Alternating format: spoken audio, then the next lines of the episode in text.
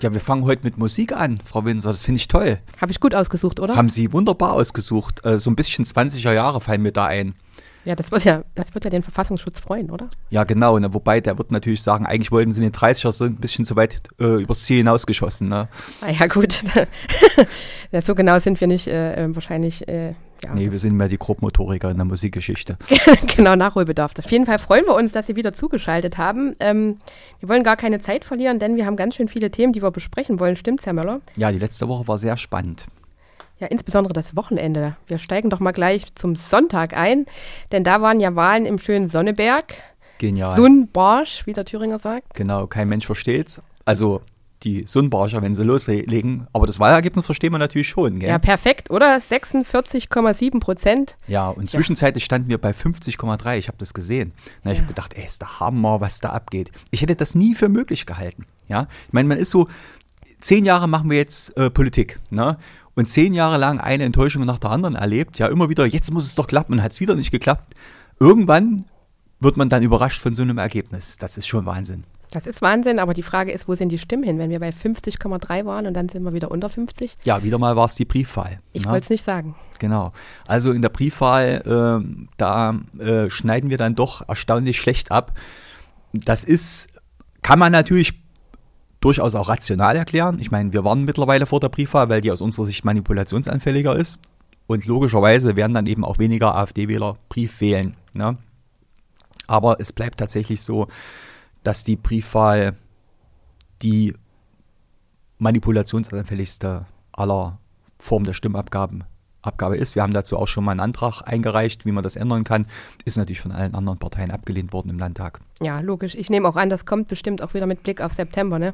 Gerade kam im Übrigen schon der, der äh, Termin. Ich glaube, der 1. September soll es werden. Ja, genau. 1. September müssen die Thüringer also mindestens zweimal nächstes Jahr in die Wahlurne. Naja, uns macht es ja Spaß. So sieht's aus. Ja, Herr Ramlow äh, ist natürlich ein bisschen erschrocken äh, vom Wahlergebnis in Sonneberg ähm, und fand gleich, er müsste so ein bisschen einen indirekten, versteckten Wahlaufruf starten und hat jetzt alle Demokraten, sogenannten Demokraten, aufgefordert, sich zu verbünden, natürlich gegen die AfD. Ja, genau. Einheitsfront als Lösung, wie überraschend, das kennen wir ja. Hatten wir ja die vergangen, vergangenen Jahre alle schon und hat irgendwie nicht funktioniert. Aber warum sollte man nicht nochmal auf ein totes Pferd setzen, ne, was schon totgeritten ist? Also. Ja. Herr Vogt reitet mit, würde ich sagen. Ne? Also Mario Vogt, äh, Vorsitzender von der CDU-Fraktion hier im Landtag, hat auch noch einen nachgelegt. Ähm, er ist ja ähm, der Meinung, die CDU sei der Garant für stabile Politik in Thüringen. Ja, ich würde sagen, stabil abwärts, oder?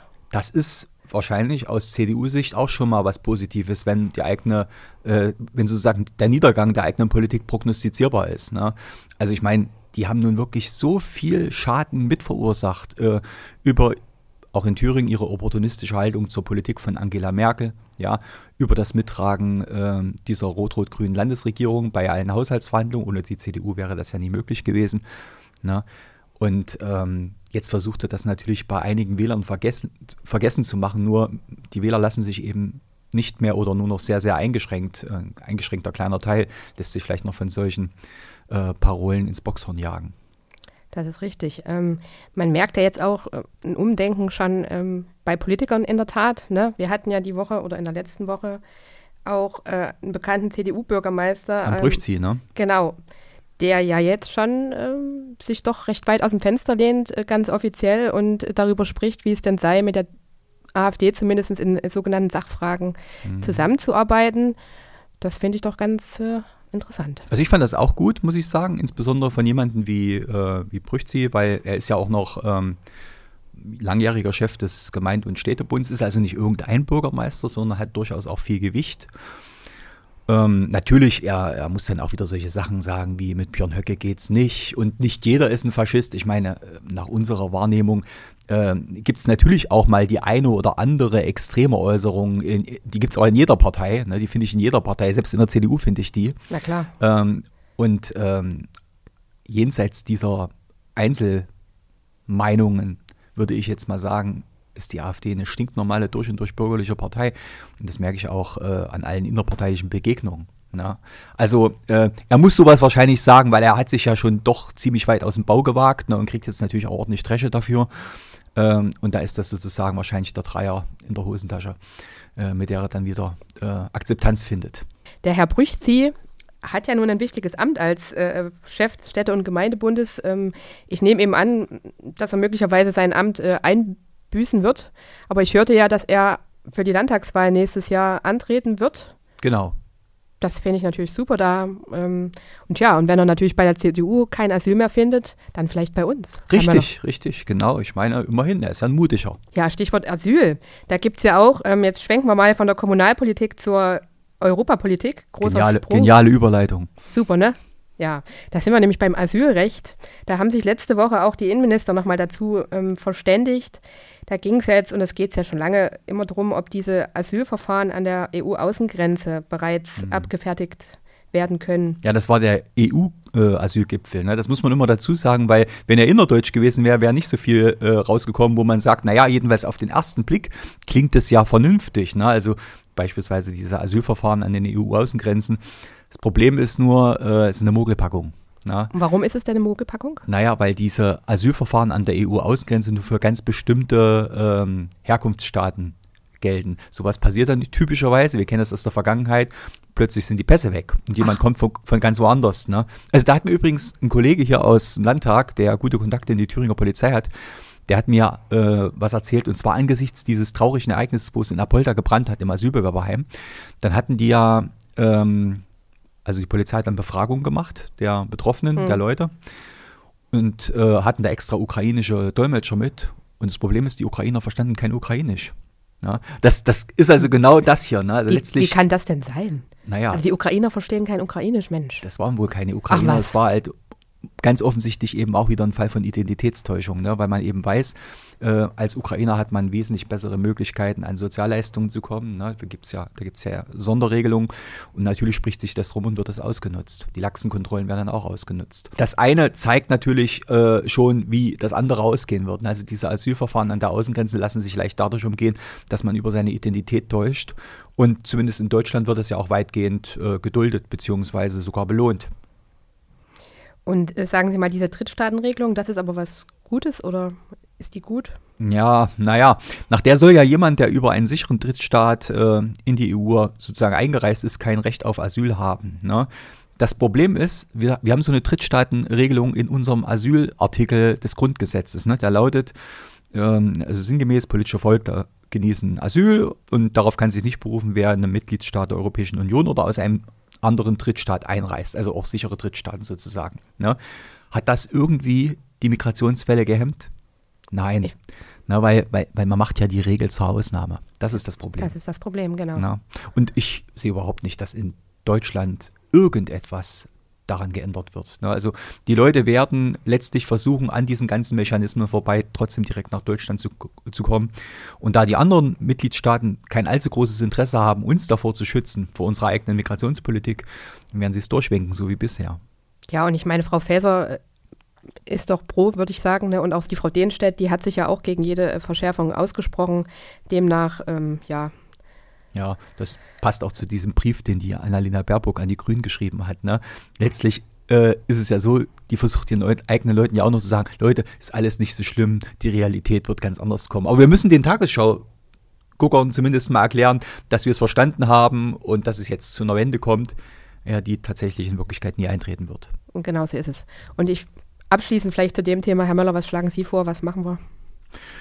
Ja, wir werden das auf deutscher Ebene lösen müssen, das Problem. Nur dazu braucht es eben einen, ähm, ja, einen Wechsel auch in der Politik. Dazu kann man die nächsten Wahlen nutzen, zum Beispiel auch hier in Thüringen. Ne? Also wir würden mit Sicherheit wieder die Abschiebungsinitiative zum Mittelpunkt unseres Wahlprogramms machen und das natürlich dann auch umsetzen. Das heißt, wir würden den Flughafen Erfurt eben auch nutzen, um beispielsweise die Ausreisen zu verstärken. Ne? Und äh, muss man einfach mal ein bisschen kreativ sein und intelligent sein und die Möglichkeiten nutzen, die einem das Asylrecht oder das Ausländerrecht auch bietet. Und dazu braucht es den politischen Willen, der ist momentan einfach nicht da. Ja, genau. Ja, ähm, liebe Zuhörer, Sie kennen das ja vielleicht alle, der sogenannte Vorführeffekt. Wer kennt ihn nicht? Ne? Ja, Immer richtig. dann, wenn man sich wenn man es besonders schön machen möchte, dann kommt alles und ganz alles anders, zuguckt. als man denkt. Und alle zugucken. Und hier hat ganz Thüringen zugeguckt. Letzte Woche ist nämlich der erste Akkuzug losgefahren, aber er kam nicht weit, Herr Möller ja, irgendwie ist er auf halber Strecke, halber Strecke verreckt. Ne? Und das bei der Vorführfahrt mit, äh, ich glaube, Staatssekretärin war auch mit an Nee, genau, Verkehrsministerin doch. war ja. an Bord. Ne? Und der Umweltminister war auch an Bord. Also Linke und Grüne waren an Bord. Und dann ist der, das Ding auf halber Strecke verreckt. Das passt irgendwie. Ich meine, steht schon fast symbolhaft für die deutsche Politik. Mit großem Pompom wird was angekündigt und dann kommt man nicht zum Ziel und macht sich zum Gespött. Ne? Genauso guckt die Welt eigentlich auf Deutschland. Und das haben wir jetzt in Thüringen im Kleinen mal schön erlebt. Ja, das äh, war ein bisschen peinlich. Das ist peinlich, vor allem auch ein Stück weit erschreckend, weil die lernen ja nichts daraus. Ne? Und dann diese, diese ähm, relativ dümmlichen Ausreden, ähm, wir haben Druckluft verloren.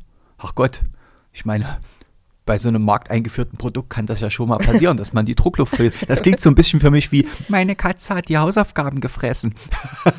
so. Ja, also man hätte ja auch zugeben können, dass äh, vielleicht ähm, das ganze alt, Projekt nicht so richtig dolle ist. Ja, und man vielleicht doch auf die altbewährte Technik nach wie vor setzen könnte und sollte. Ja, na, anstatt immer so Visionen äh, zu haben, die am Ende einfach nicht zuverlässig sind. Wir kennen doch die Berichte schon aus den letzten zwei Jahren, ne? wo irgendwelche Weststädte äh, diese E-Busse eingestellt haben, die dann an irgendwelchen Steigungen verreckt sind und äh, nicht mal einen Tag durchgehalten haben. Und jetzt muss man denselben Mist natürlich aber auch erstmal hier auf dem Schienenbereich in Thüringen austesten für viel Steuergeld. Das, Schöne ist ja, die bezahlen es ja nicht selbst, sondern die bezahlen es von unserem Geld.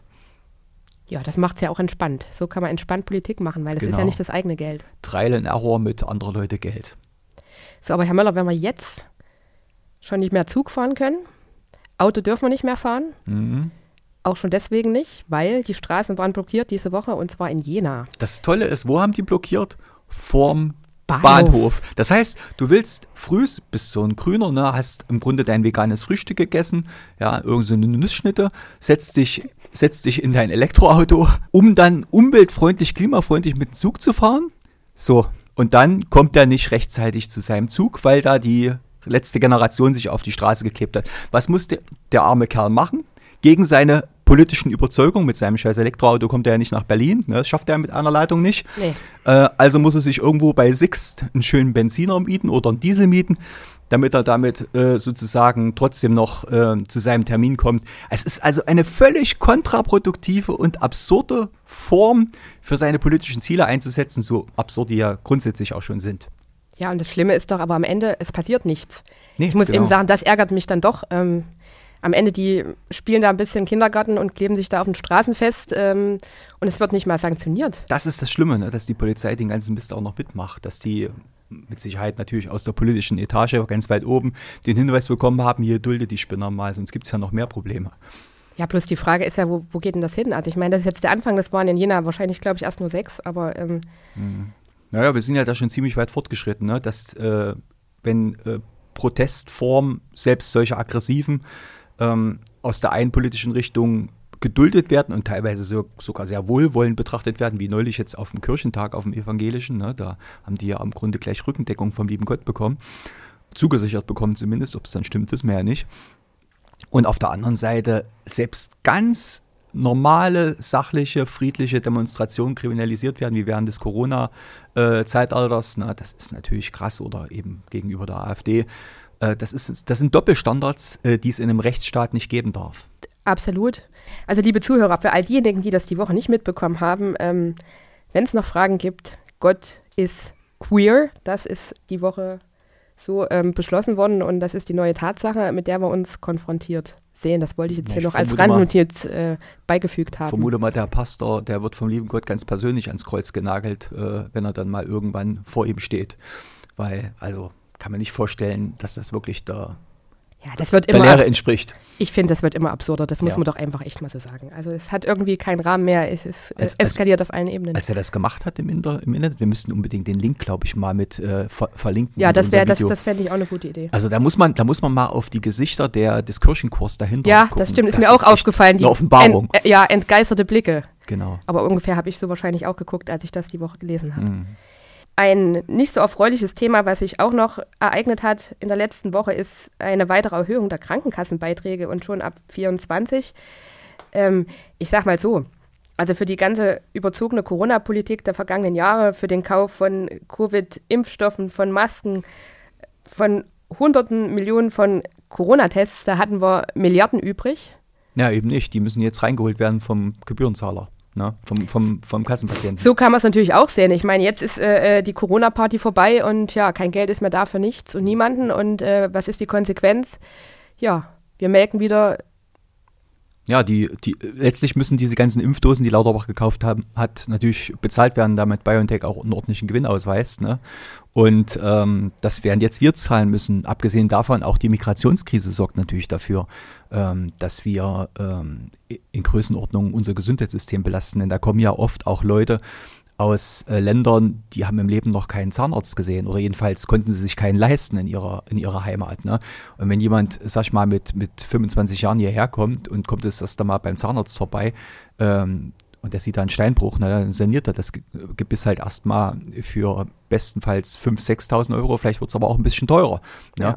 Und wer zahlt es am Ende? Natürlich äh, wir, unsere eigene Bevölkerung und äh, das muss umgelegt werden. Wenn es nicht über Steuern umgelegt wird, dann wird es eben über solche Kassenbeiträge umgelegt. Ne? Ja, gut, aber was sich ähm, jeder fragt, so auch ich, ähm, was soll denn noch alles erhöht werden? Ich meine, die Kassenbeiträge steigen, die Preise das für Lebensmittel steigen, die Benzinpreise steigen, die Mietpreise steigen, die Preise für Baumaterialien steigen.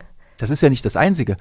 Das eine, also ich sag mal, die Kosten steigen, für die Gesundheitsversorgung. Auf der anderen Seite liest man jetzt, äh, dass wir eine Medikamentenknappheit haben, selbst bei so kritischen äh, Medikamenten wie äh, Krebs. Krebsmedikamenten, Bluthochdruckmedikamenten. Ich meine, ist ja nicht so, dass, dass jemand, der so richtig übelsten Bluthochdruck hat, mal so eben auf sein Medikament verzichten kann. Ich meine, dem, dem platzt die Birne, wenn es blöd kommt. Na klar, ja, also, und das in einem entwickelten Industrieland, in dem man noch groß zügig äh, die äh, Beiträge für die, Kassen, äh, für die Kassenmitglieder erhöht. Also das, das, versteht kein Mensch mehr, oder? Nee. Das, das passt nicht zusammen. Das ist ein dysfunktionaler Staat, der da zum Ausdruck kommt. Ja, einfach die, die Grundversorgung, die Kernversorgung der Bevölkerung wird nicht mehr aufrechterhalten, oder? Genau. Ja. Also wir hatten ja letzte Woche dann auch noch so ein Thema, so ein typisches Innenthema, mit dem sich das Parlament dann sozusagen selbst beschäftigt. Ne? Die Landtagspräsidentin, die hat ein bisschen rumgenölt, äh, weil ihr äh, Fraktionsmitglied nicht in die Parlamentarische Kontrollkommission war es, glaube ich, mhm. ähm, gewählt worden ist. Also man braucht dafür eine Zweidrittelmehrheit, hat die Linke übrigens lustigerweise überhaupt erst äh, gemacht, damit die AfD nicht reinkommt. Also man hat diese hohe Schwelle gewählt, damit die AfD nicht reinkommt, ja. Und nun äh, scheitert man aber selbst dran. Und da regt sich natürlich die Landtagspräsidentin drüber auf. Ähm, was sagt man dazu? Ja, das ist wirklich äh, be bemerkenswert, muss man sagen. Ähm, also zum einen ne, muss man ja sagen, so eine Landtagspräsidentin stelle ich mir immer neutral vor. Das ist das Erste, was mir in den Kopf kam. Oh, das habe ich mir auch mal gewünscht. Ja, also das wäre, ne, also ich meine, klar ist sie Mitglied der Linken, das ist ganz, ähm, das ist richtig. Aber als Landtagspräsidentin hat man erstmal die Geschäfte neutral zu führen. Und mhm. ähm, da war ich doch einigermaßen überrascht äh, über diese Pressemitteilung, die von ihr da kam. Denn da hat ihr doch äh, offenkundig Stellung bezogen und ein bisschen bedauert, nicht nur ein bisschen, ein bisschen sehr bedauert, dass ihr äh, wollen wir den Namen nennen, das war der Herr Dittes, ja, äh, nicht ins Amt, ins Amt äh, äh, gehoben wurde. Ich meine, man muss sagen, erster Wahlgang, erster Versuch gescheitert und da gibt es gleich, man kann es wirklich Mimimi nennen, äh, ja. von höchster Ebene.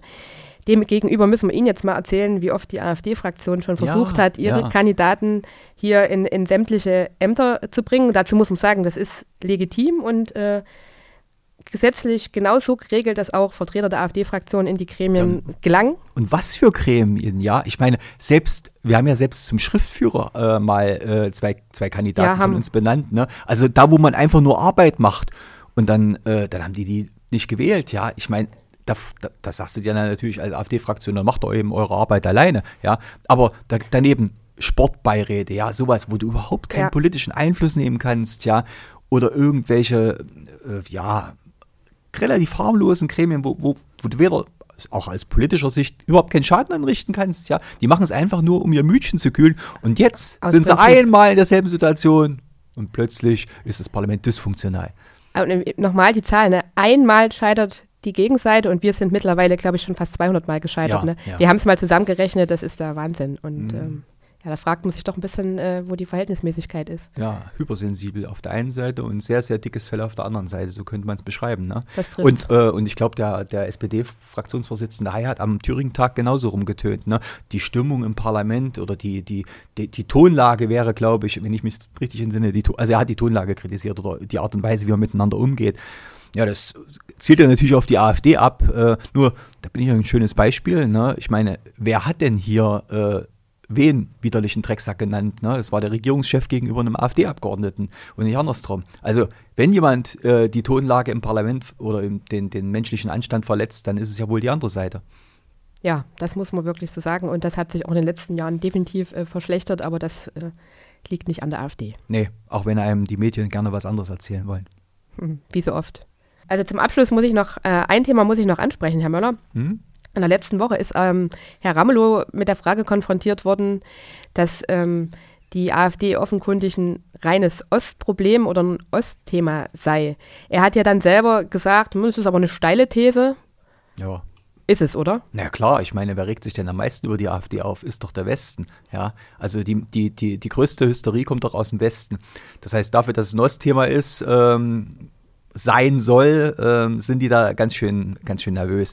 Nein, die wissen natürlich, dass, es die, dass die Welle jetzt rüberschwappt. Na, also klar ist die Sache bei uns im Osten entstanden. Ich habe auch zig Bürgerdialogen immer wieder gesagt, diese Republik, die wird nicht in Berlin geändert, die wird im Osten geändert. In den ostdeutschen Bundesländern wird die AfD diese Gestaltungsmacht als allererstes haben. Und äh, Sonneberg zeigt, dass wir da ziemlich nah dran sind und die haben einfach Angst, dass das jetzt rüberschwappt in den Westen, weil natürlich auch immer mehr Leute aufwachen und merken, okay, da gibt es eine Möglichkeit zu zeigen, dass ich nicht zufrieden bin. Und da, dann hört man plötzlich wieder auf mich. Ja. Und äh, ich glaube, diesen Geist kriegen die auch nicht mehr in die Flasche zurück. Nee, sicher nicht. Und eins wissen wir ja auch, und eins ist klar, im Osten geht bekanntlich die Sonne auf. Ganz genau. Und wir werden dafür sorgen, dass das auch nächste Woche wieder so ist mit unserem schönen Podcast hier. Ja, bis dahin, wir freuen uns. Genau. Tschüss.